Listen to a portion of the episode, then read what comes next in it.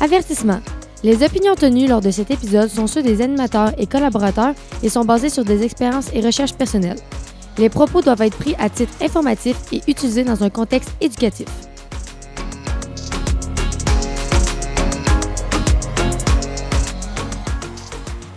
Bonjour tout le monde, bienvenue au podcast du Fonds Alpha. Je suis Sean Gagné, VP corporatif pour le Fonds Alpha. Je serai votre co-animateur pour ce podcast. Mon autre co-animateur, je vais laisser se présenter. Salut guys, moi c'est Youssef Chenio. Vous connaissez peut-être euh, via le Fonds Alpha, ça fait deux ans que je suis impliqué. cette année, j'ai la lourde tâche de, présider cette machine-là. Euh, moi aussi, je risque d'être le, co-host, comme on dit en bon français, le co-animateur du podcast pour la prochaine saison, euh, voire la prochaine année. Euh, c'est ça, je vais faire ça avec Sean, qui est le VP corporatif du Fonds Alpha cette année. Yes, puis on a la chance d'avoir deux collaborateurs euh, cette semaine. On a Marc-Olivier, si tu veux te présenter. Oui, salut tout le monde. Moi, c'est Marc-Olivier. Je suis gestionnaire de portefeuille avec Nicolas depuis le 1er avril 2020. je suis un passionné de finance depuis que je suis tout jeune. Puis en ce moment, je suis en comptabilité. Je vais faire mon CPA, puis après ça, faire mon CFA. Donc, je vais laisser Nicolas se présenter bonjour à tous et à toutes. Moi, mon nom, c'est Nicolas, comme mes, mes, amis m'ont présenté. Euh, je suis avant tout un passionné de finance ou aussi un gestionnaire de portefeuille pour le fonds Alpha. Puis, euh, ben, notre but aujourd'hui, ça va être de vous, présenter des choses, puis un peu de démystifier la bourse, parce que nous aussi, on a déjà été à votre place, puis on veut, on veut vous donner le plus de contenu possible. Yes. Et puis là, on parle depuis tantôt du fonds Alpha, là, mais euh, Youssef, euh, mon cher président, là, tu pourrais-tu euh, nous en dire plus un peu c'est quoi le, fonds Alpha? Oui, sans problème. Ben, le fonds Alpha, là, ça a été fondé en 1982 par un groupe d'étudiants, un peu comme on, est réunis ici à soir, là, pour pouvoir commencer à faire de la finance appliquée un peu plus qu'est-ce qu'on voit mettons, dans les cours, tout ça, puis avoir un contact avec la finance. Fait qu'ils ont été voir l'autorité des marchés financiers, qui sont comme un peu les grands boss de tout ce qui se fait ou se fait pas en finance là, au Québec, puis ont posé la question hey, on pourrait-tu avoir un fonds, gérer des sous d'étudiants c'est à partir de là que, miraculeusement, ils ont eu un oui. Puis depuis 1982, ben, on continue de faire ça. On n'a pas encore fait de faillite. on se dit qu'il y a quelque chose qui, se fait bien depuis toutes ces années-là.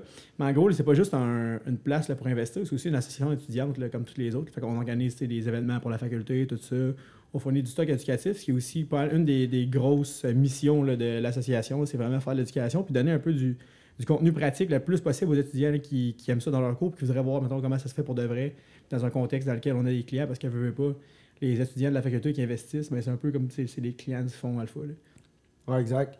Puis euh, c'est pour ça, justement, là, avec euh, la pandémie, habituellement, euh, on, a la chance d'être en classe puis de se rencontrer souvent pour, pour parler de finances. Puis là, comme il y a eu cette embûche-là, on, a essayé de se renouveler. Puis c'est pour ça qu'on a décidé de faire un podcast. en fait, le podcast, ça va être quoi? Là? Ça va être, grosso modo, une série d'épisodes euh, sur, euh, ça va être l'éducation en fait. On va parler justement, comme Youssef a dit, de la matière qu'on voit pas ces bancs d'école. On va aussi euh, parler d'actualité financière. On, va recevoir des invités aussi. Ce ne sera pas toujours les mêmes collaborateurs. On va parler de, plusieurs sujets divers en fait qui, vont toujours tourner autour de la finance. Maintenant qu'on a introduit le fonds Alpha, on va pouvoir enchaîner sur notre premier sujet. Effectivement, cette semaine, on s'est dit on, ne commencera pas avec quelque chose de trop compliqué parce qu'elle veut pas, c'est hein, ça se veut une introduction un peu à, tout notre, le parcours qu'on ferait normalement avec les étudiants euh, à une session d'automne où est-ce qu'on aurait le droit de le savoir en personne. Fait qu'on s'est dit, pour notre auditoire, vu qu'on sait que c'est pas tout le monde non plus qui va être en finance, on pourrait partir avec la base absolue, à savoir, c'est quoi la bourse? Je, que beaucoup de monde, je me souviens à l'époque, quand j'avais aucune connaissance particulière là-dessus, je voyais des chiffres un peu à chaque TVA nouvelle, à chaque euh, bulletin de nouvelles que vous écoutez le soir. Un, un, monsieur euh, costume cravate qui passe, il dit il y a des chiffres un peu à l'écran, il y a des flèches vertes, il y a des flèches rouges, puis j'avais vraiment aucune idée de qu'est-ce que c'était supposé vouloir dire. Fait qu'on s'est dit ce soir, on va commencer avec la base absolue, puis c'est-à-dire parler de c'est quoi euh, la bourse, les marchés boursiers, c'est quoi cette machine-là. Mm-hmm. En fait, les gars, vous allez pouvoir me répondre. une bourse là, dans, la vie, c'est quoi? Ça sert à quoi une bourse? C'est assez simple, sincèrement. Une bourse, qu'est-ce que c'est? C'est un lieu d'échange. Donc, tu initialement, les gens allaient là pour se, euh, consulter, puis échanger euh, des, titres de compagnie ou même il y, a des bourses d'échange pour euh, des, commodités comme le riz, le pétrole, etc. Donc c'est vraiment à la base même un lieu d'échange. Au Canada, on connaît bien le TSX, puis aux États-Unis, le New York Stock Exchange ou le Nasdaq, qui est la bourse plus électronique. Donc c'est vraiment ce qui est à la base, qu'est-ce qu'une bourse? C'est un lieu d'échange. Puis ce serait quoi, ce serait quoi l'avantage d'une compagnie d'aller d'entrer en bourse en fait? Oui, mais en fait, il y a plusieurs avantages pour une compagnie de rentrer en bourse, mais normalement, c'est pour euh, aller chercher des capitaux pour aller chercher du financement, dans le fond, pour faire grossir l'entreprise. Ça, ça fait que lorsqu'ils vont en bourse, une compagnie va vendre des actions, puis ils vont récolter de l'argent, donc ça va leur permettre euh, de, de se développer plus, plus rapidement. OK. Puis, euh, question rapide, là, dans le fond, les actions, là, pour ceux qui euh, qui ont aucune idée, c'est quoi? Dans le fond, quand tu des actions, c'est comme acheter un morceau d'une compagnie. Oui, exactement. Euh, Une compagnie euh, peut se séparer en plusieurs euh, actions.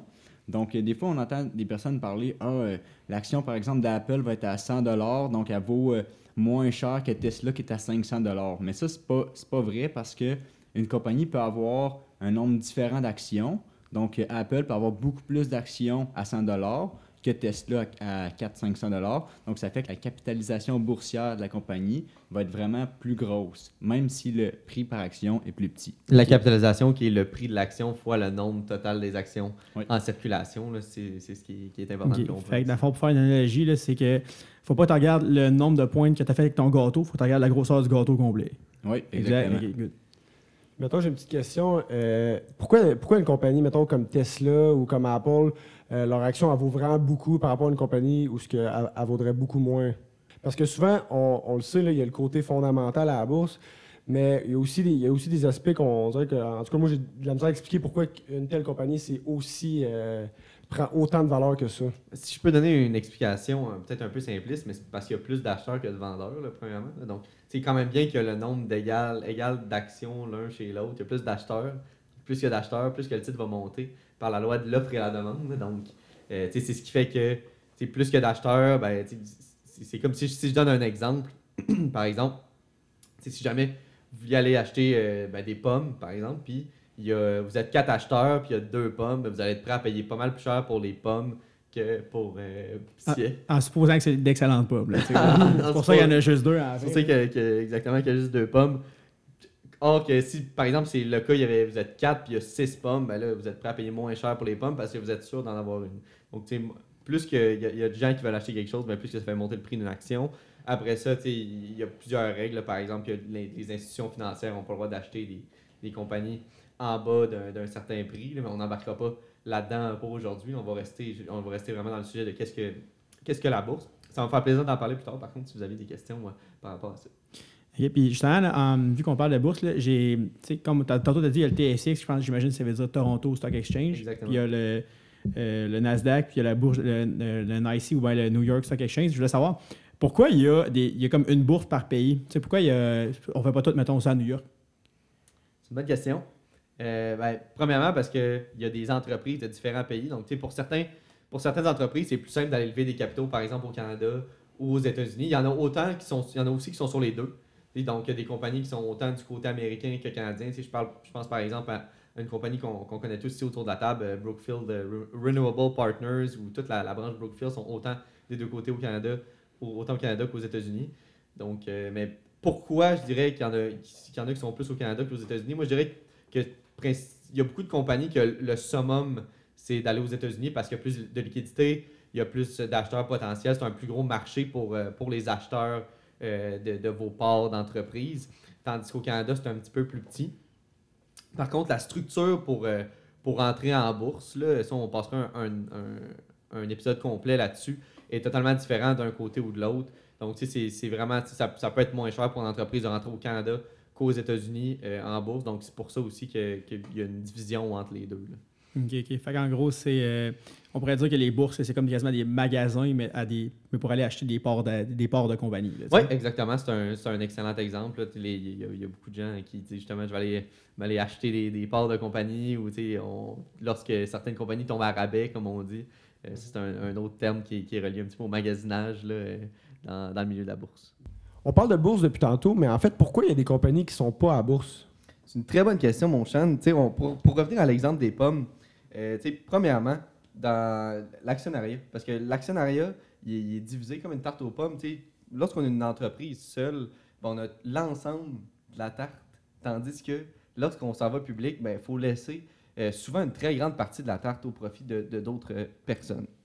Ensuite, en ce qui a trait au pouvoir décisionnel, ben, on, en perd une certaine partie, puisque ben là, on a des actionnaires qu'il faut, euh, respecter leurs besoins, puis nos, notre entente envers, les actionnaires. Donc, ça, c'est une autre raison pour laquelle c'est pas toutes les compagnies qui, sont publiques parce qu'ils n'ont pas nécessairement envie de diviser euh, leurs revenus avec d'autres personnes et de diviser le pouvoir décisionnel avec d'autres personnes. Ensuite, le coût d'un premier appel public à l'épargne, ça paraît peut-être pas, mais c'est vraiment cher. C'est un long processus qui peut prendre des mois. Donc, euh, pour certaines entreprises, ça ne peut pas nécessairement valoir la peine de se financer de cette façon-là. Puis finalement, ben, il y a une... veut, veut pas, on est sur les marchés financiers. On l'a dit tantôt, le but est, de créer de la valeur, de faire de l'argent pour ses actionnaires. Ben, il y a une certaine pression de rendement euh, qui est sur les, gens qui dirigent l'entreprise. Donc, c'est une autre raison pour des- du monde qui veulent gérer leur entreprise comme ils le veulent, sans nécessairement avoir de pression de quelqu'un. Ben, ils n'ont pas nécessairement envie de, de sortir leur entreprise publique puis d'aller en bourse. Exact. Dans ce temps-là, en fait, les compagnies, ils vont faire quelque chose qui est, qui est plus connu, qui est plus classique, c'est-à-dire aller à- voir la caisse puis faire un, un emprunt. Je veux dire, ça, c'est accessible à toutes les grosseurs de compagnies. En fait, la plupart du temps, c'est ça qui va se faire. là. je te dirais, c'est, presque. euh, malgré la très grande compagnie de, quantité de compagnies qui sont sur les bourses, c'est presque rare en fait qu'une compagnie va se dire c'est- le moment est venu, c'est une bonne idée de devenir public. Souvent, ça va être des cas qui sont vraiment plus spécifiques que ce qu'on pense. Parce que, comme Nicolas a dit, pour résumer, c'est super cher. Puis au final, tu n'es plus nécessairement le, capitaine de ton propre navire quand tu deviens une compagnie publique.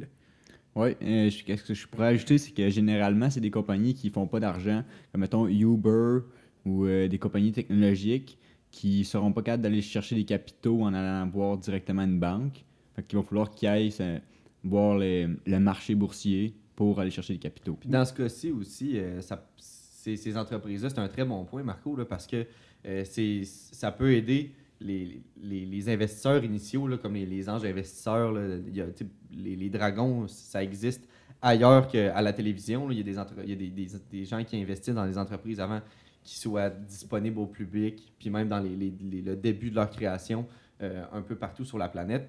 Puis ces gens-là, ils, peuvent désirer avoir leurs actions plus liquides parce que tu du, du- personne à personne, donc des- des parts d'entreprise avant d'être euh, d'être public, donc d'être en bourse, sont pas mal moins liquides qu'une fois en bourse. Donc c'est ça avantage aussi ces gens-là. là. C'est pour ça aussi que parfois il y en a, il y en a qui le font dans le cas d'entreprises technologiques qui ne sont pas nécessairement profitables encore. Puis juste pour être sûr euh, que tout le monde comprend bien, ce qu'on veut dire par liquide, ça veut dire qu'ils sont faciles à se transiger. Parce que par exemple, si j'ai une, peinture que moi je dis, hey, cette peinture-là vaut 40 000 ben, il n'y a personne qui veut acheter ma peinture, ben, ma peinture elle vaut zéro. C'est un peu ça la liquidité, c'est le concept de euh, la quantité de personnes qui ont accès puis qui veulent acheter, mettons, une affaire. Fait que, puis ça, c'est super important pour une compagnie.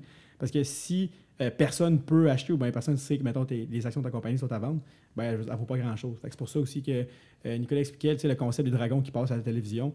Ben, les dragons, éventuellement, pour eux, le but final, c'est que les compagnies qui financent, ben, ils se retrouvent en bourse parce que là, leur part, ils valent beaucoup plus cher. là. Puis ils sont capables juste de les vendre à la base. là, Exact, tu sais. ouais, c'est ça. Je t'entendais dire tantôt, il y a des compagnies qui rentrent en bourse puis qui font pas d'argent. C'est quoi tu veux dire par rapport qui font pas d'argent? Par exemple, euh, il y a des compagnies qui vont perdre de l'argent chaque année, là, donc leur euh, revenu va être inférieur à leurs dépenses. Ça va générer des pertes. Donc, les autres, ils vont avoir souvent besoin de réemprunter de l'argent. Puis une fois que tu es en bourse, c'est beaucoup plus facile parce que tu vas réémettre des actions. Donc, tu vas remettre des actions sur le marché en échange d'argent. Donc, ça va aider la compagnie à comme partir puis donner un élan pour finalement devenir euh, profitable un jour. OK, OK. Ben, euh, messieurs, je pense qu'avec euh, nos, nos petits passages sur la bourse, là, on a déjà donné quand même beaucoup de stock. On ne va pas trop rabattre les oreilles de notre auditoire qui souvent a des cours à distance. Ben, n'a pas nécessairement le, le temps de s'asseoir et nous écouter jaser. Mais merci beaucoup. Tout d'abord, les gars, d'être passés ce soir. Euh, Marc-Olivier et Nicolas, qui sont les deux gestionnaires de portefeuille pour le Fonds Alpha. Merci aussi, Sean, euh, d'avoir euh, a- introduit le podcast et avoir un peu permis que tout ça, ça arrive. Euh, ça va être pas mal la conclusion, en fait, à moins que les gars, vous ayez un petit quelque chose à ajouter là, pour, euh, par rapport au sujet. Ben, non, non, merci beaucoup pour l'invitation. C'est toujours, toujours agréable de jaser avec vous autres. Oui, merci, ça nous a fait plaisir d'être ici euh, ce soir. Ah, c'est ça, pour ceux qui sont plus intéressés, là, il va y avoir d'autres épisodes qui vont sortir. Vous pouvez nous suivre sur nos réseaux sociaux. Euh, on va tout mettre là-dessus, Fond Alpha. Euh, merci à tout le monde d'avoir euh, d'avoir cliqué sur, sur notre épisode puis nous avoir écouté. C'est très apprécié. Puis on se revoit dans un prochain épisode.